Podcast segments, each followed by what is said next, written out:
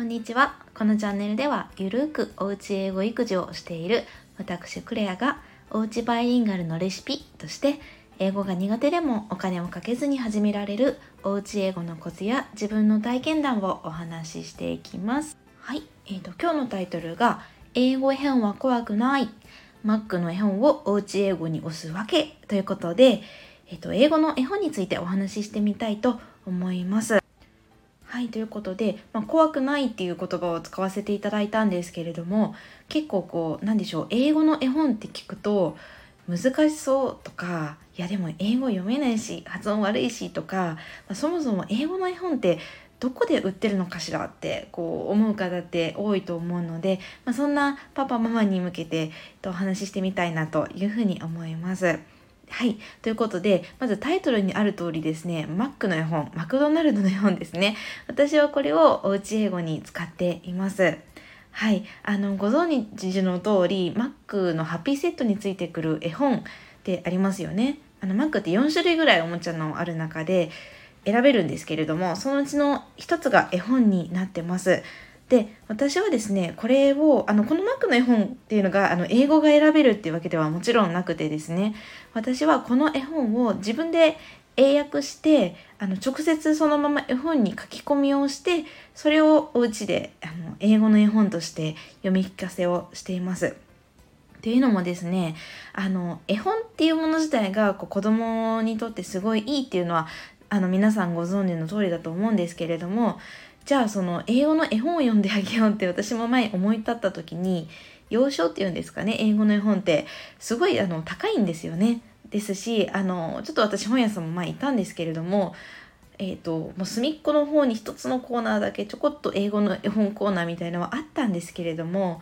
あのまあ先ほど言った通りすごい高くて本当に簡単なものでもあの2000円とかするんですよね。いや高いなと思ってうんじゃあ自分で訳せばいいかってなった次第です。でじゃあまあ訳そうってなった時に私がなんでこのマクドナルドの絵本を推したいのかっていうのを、えー、と3つ理由をお話しさせていただくと,、えー、とまず1つ目がお手頃価格であることで2つ目が長さがちょうどいいっていうのと3つ目が内容のレベルがすごく簡単っていうところですちょっとだけ詳しくお話しするとまず1つ目のお手頃価格っていうのがマックのハッピーセットって、えっ、ー、と、すいません。私いつも アプリのクーポン使うんですけれども、420 10円 ?20 円とかなんですよね。で、なんかもちろんあの絵本だけじゃなくていろいろあのポテトとかハンバーガーとかドリンクとかもついてきて でおへあの絵本もついてくるんですけれども、まあ、とにかく安いと。っていうので何でしょうあのもともと私日本語の絵本ももちろん家にたくさんあるんですけれどもなんとなくそれに自分で書き込みを入れるっていうのがちょっと何でしょう抵抗があってですね。なんですけど Mac の絵本なら、まあ、本当に安いので安いからっていうのもなんか変な話なんですけどあの気兼ねなくあの書き込みができちゃうなっていうのがあります。で本当に遠慮いらずにも思ったままに意訳で英訳して書き込んででちょっと間違えちゃったとしたらもうくちゃくちゃってこうくちゃくちゃって ボールペンで塗りつぶして書き直すぐらいのノリで、はい、やってます。はい。で、まあ、価格が安いっていうのと、2つ目、ちょうどいい長さですね。あの、手に取った、あ手に取ったことある方はわかると思うんですけれども、マックの絵本ってすごい、なんでしょう、程よい内容量というか、薄くてすごいちっちゃいんですよね。もう大人の手のひらサイズぐらいの大きさで、で、長さも10ページ前後ですかね。すごい短いんですね。なので、まあ、これぐらいなら、まあ、最初英語がわからないお子さんとかでも、あの、何でしょう。まあ、もし内容とかわかんないと途中で飽きちゃうと思うんですけれども、まあ、英語がわからなくても、本当にあっという間に終わっちゃうので、飽きない長さかなっていうふうに思います。で、3つ目が内容のレベルが簡単っていうところで、Mac の絵本って、あの、2週間、3週間ぐらいに1回変わるんですかね。あの、どんどんどんどん新しいのが出るんですけれども、大体いつも3歳から、まあ、5歳、まあ、幼稚園、幼稚園の子向けぐらいなのあのレベルなんですね。なので、内容がすごい簡単で、まずは翻訳しやすいっていうのもあるんですけれども、お父さんお母さんが英語が苦手だよっていう場合でも一緒に勉強できるようなすごい簡単なあの内容になってます。はい。っていう感じで、まあ、えっ、ー、と、今お話しした3つの理由から、私はすごいあの、マックの絵本って、めちゃめちゃおうち英語に使えるなっていう、っていうふうに思ってて、もう何、何冊でしょう ?10 冊ぐらいお家に、はい、あります。ちなみにですね、あの、ちょっとこの、私がどういうふうに訳してるのかっていうのを、写真をですね、この放送のアイコン？アイコンっていうんですかね？アイキャッチ画像かな？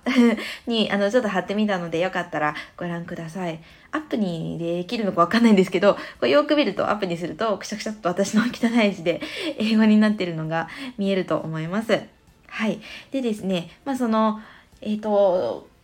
回この日本語で書いてあるのを英語に訳さないといけないんですけれども、もしかしたら、まあ、とはいえ、英語が私苦手で翻訳とかできないわっていう方もいらっしゃるかもしれないんですけれども、あの、そんな時は普通にネットとかで、あの、Google 翻訳とかで使っていただければ大丈夫かなっていうふうに思います。別に、あの、私はですね、100%英語、英訳が合ってなくてもいいんじゃないかなって、雰囲気さえ合ってれば OK かなっていうふうに思ってます。私もですね、別にあの翻訳は使ってないんですけれども、なんとなくの意訳で訳してます。私の中でおうち英語をするにあたって結構大事にしてるのが英語を勉強だと思わせないことっていうのをいつも目標にしてます。なのでうんちっちゃい頃から英語に気づいたら触れていられるような環境っていうのをあの作りたいなって思ってるので、まあ、別に完璧な英訳翻訳じゃなくてもうん楽しく英語に触れる環境があればいいのかなっていうふうに思ってます。なのであの同じように読み聞かせする時の発音もうん、なんとなく、なんとなくばっか言ってますね。正しくなくても OK かなっていうふうには思ってます。あの中にはですね、正しい発音じゃないと、あの子供の耳に良くないのではな、良くないのではって思っちゃう親御さんもいらっしゃるかもしれないんですけれども、うん、まだ小さいうちってやっぱり一緒の時間を使って無理なく楽しく英語に触れる方がよっぽど私は大切だと思ってます。なので100点満点を目指すのではなくって翻訳の精度も発音も60点ぐらいで十分かなぐらいの軽い気持ちで取り組んでいけたらいいのかなっていうふうに思ってます。でもそれでも発音がとかって